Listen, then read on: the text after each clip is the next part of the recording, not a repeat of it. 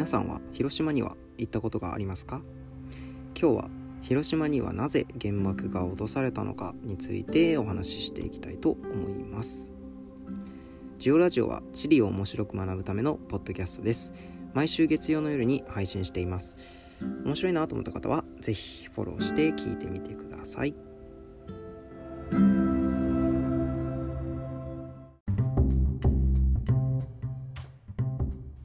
はいということで今日もゆるりと始めていきたいと思います。はい。僕先日あの初めての体験をしまして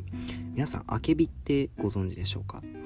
あの外見がねあの紫色をしててあの大きい鞘みたいな形をしてるんですけどで中身があのなんかちょっと前に入ったあのなんだっけチアシードみたいなのまああのすごく言い方悪いですけどカエルの卵みたいなねあの やつですね。ああいう感じのなんかトロトロのやつが、まあ、中に入ってるみたいな果物になるのかな？果物ですね。はい、まあ、それをまあ先日食べまして。であの噂には聞いてたんですけどあの甘いっていう噂を聞いて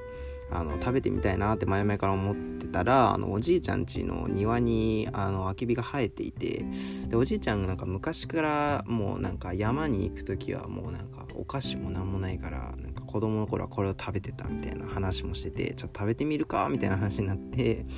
であの僕もねせっかくなんで食べてみたかったんで食べてみたんですけどあ思ったより甘ったるくとかはなくってなんかどっちかというとあの柿っぽい感じの味がしたんですよね。でなんかあの種がめちゃくちゃ多いんであのチュッチュって吸ってそのゼリー状の部分だけ食べてであともう種をプップップップでこう吐いてみたいな感じで、まあ、食べれるんですけど、まあ、思ったより美味しくってはいまあなんかそれそればっかりバクバク食べたいなと思わないんですけどまああの皆さんもね是非あの食べる機会があればまああるか分かんないんですけどはいあれば食べてみてはいかがでしょうか。はい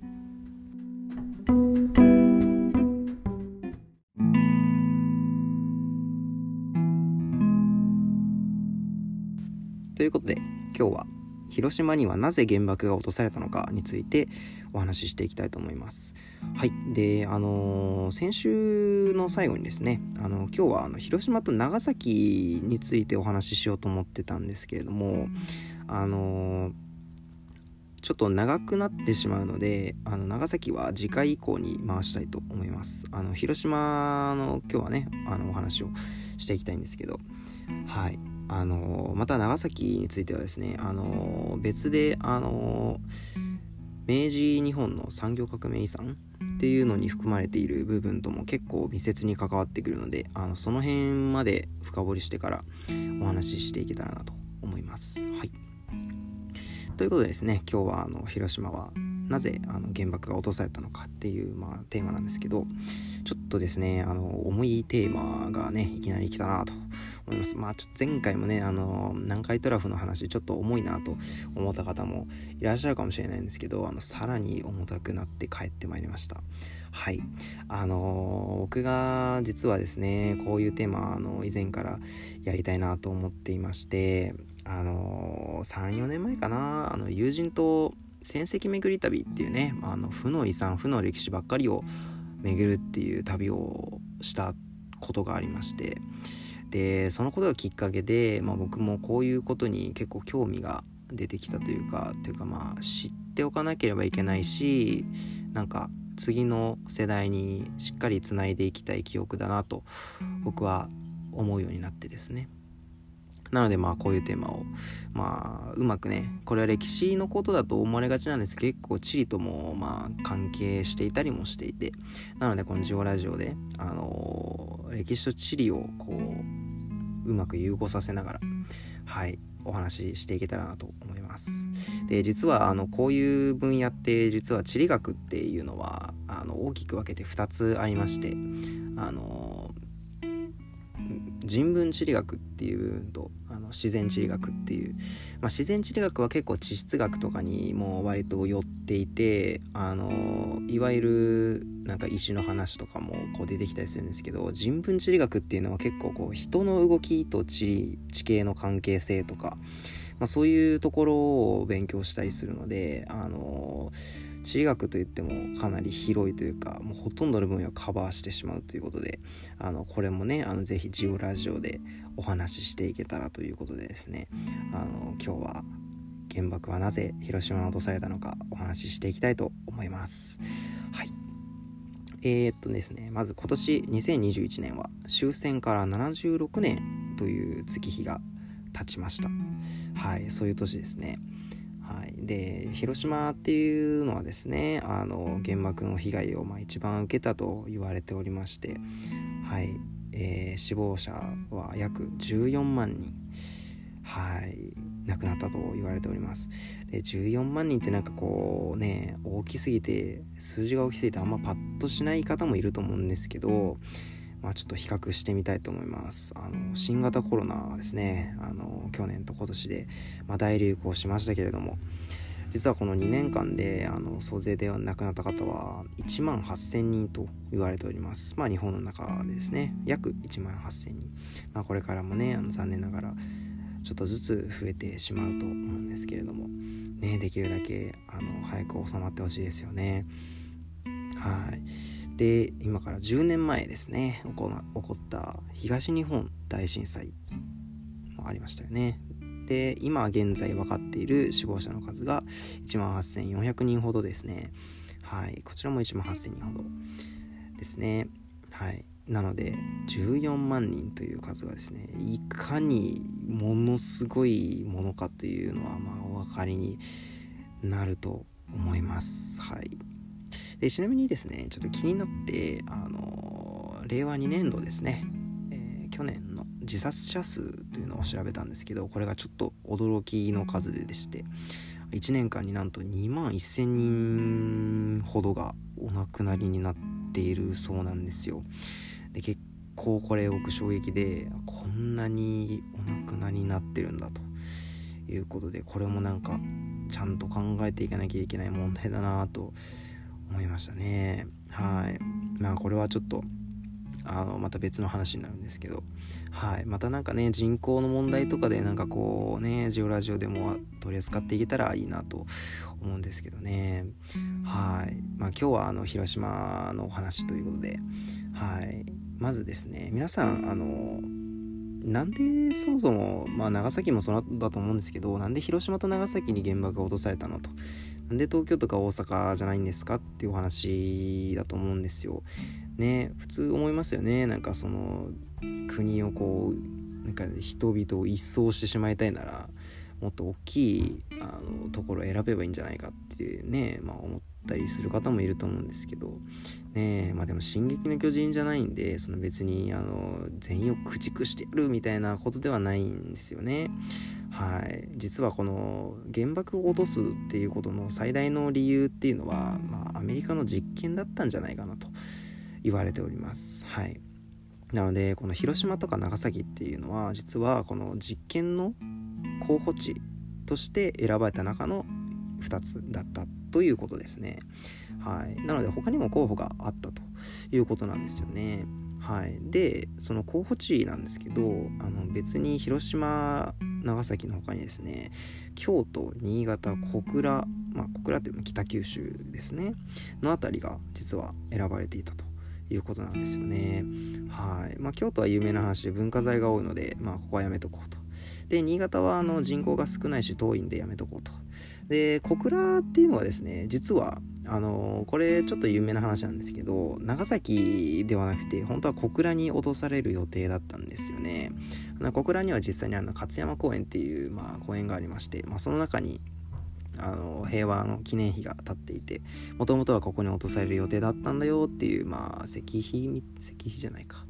まあそういうのも目印も立っていたりするんですね。はい。なのでもともとはあの広島と小倉に落とされる予定だったんですね、まあ、この長崎小倉の話はあのまた次回していけたらなと思うんです。けれどもはい。なので今日は広島についてお話ししていきますね、はい、まず広島が選ばれた、まあ、大きな理由としては、まあ、この実験の候補地になんで選ばれたかっていう話なんですけど、まあ、大体人口がちょうどいいぐらいだったっていうのがまあ一つありますね。はい、であとは大きな空襲を、まあ、すでに受けていないということもあの理由の一つとして挙げられています。まあ、例えば原爆が落ちた時のその被害の具合とか、まあ、どういった後遺症が出るのかとか、まあ、そういうのも調査したかったんじゃないかなっていうふうに思いますね。はいで、まあ、東京大阪とかはですね実はすでにあの大空襲を受けていましてもうあの戦争も最後の方なんで45年のもう8月なのでもうあの全国的にどこももうもう大崩壊状態っていうことでですね。まあ珍しかったですね。なのでまあ広島っていう地を選んだっていうのは、まあ、そういう理由があったと言われております。でもですねあのここであの一番今回の重要なポイントなんですけどあの僕もこれは本当に重要だなと思ってるんですけど実はその広島が狙われた最も大きな理由と思っているのが大量の兵器を作っているっていうことなんですよね。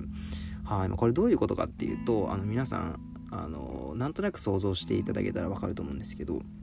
あのヤンキー映画とかで例えば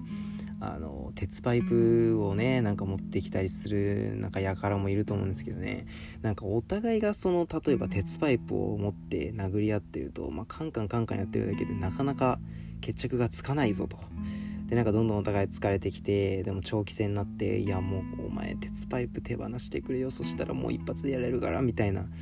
ことをまあ思うわけですよね。でこれと同じ状況が実は日本とアメリカも起こっていて、まあ、お互いにもうかなりもう長期戦で疲弊していてもうこれ以上はこれ以上はっていうことなんですよね。なのでああもうできれば相手の戦力をもう根こそぎ奪い取ってやりたいなとまあそういうふうにまあ誰もが思うわけですよね。なのでこの大量の兵器を作っている大元を潰してしまえばもう勝てるんじゃないかと。いうことでですね。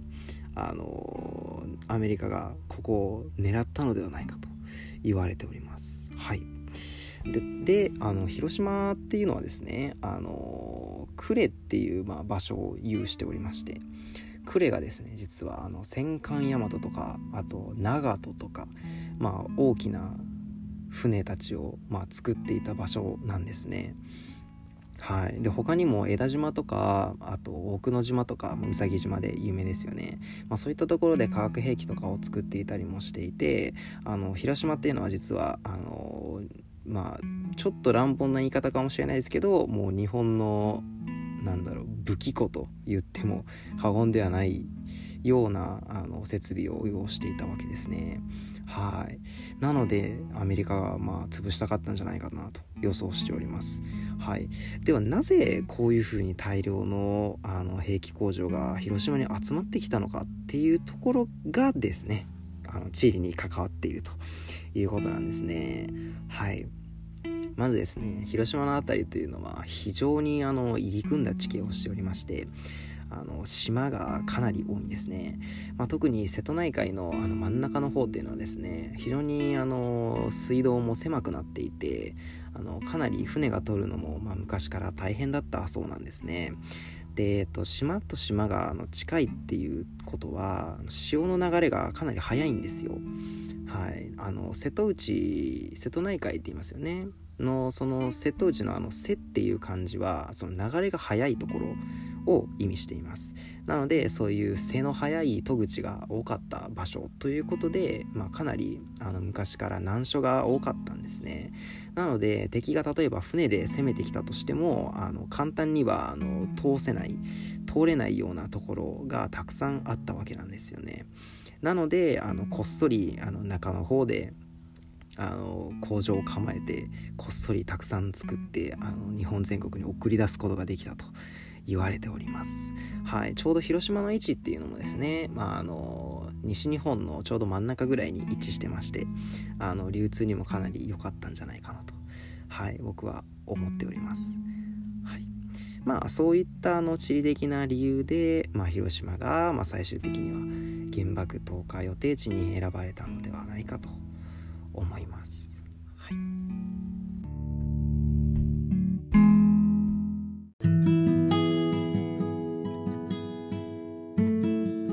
はいということで今日はなぜ広島に原爆が落とされたのかについて考えていきましたけれども、えー、その理由としてはアメリカの実験に最適な条件だったということと広島が入り組んだ地形のおかげで日本の武器庫として機能していたからでした。はいジオラジオは地理を面白く学ぶためのポッドキャストです。毎週月曜の夜に配信しています。面白いなと思った方はぜひフォローして聞いてみてくださ。い。じゃあ、えー、次回以降はですね、えー、明治日本の産業革命遺産を、えー、中心として、あの、長崎の、あの、歴史についていろいろと考察していきたいと思います。それでは、また来週。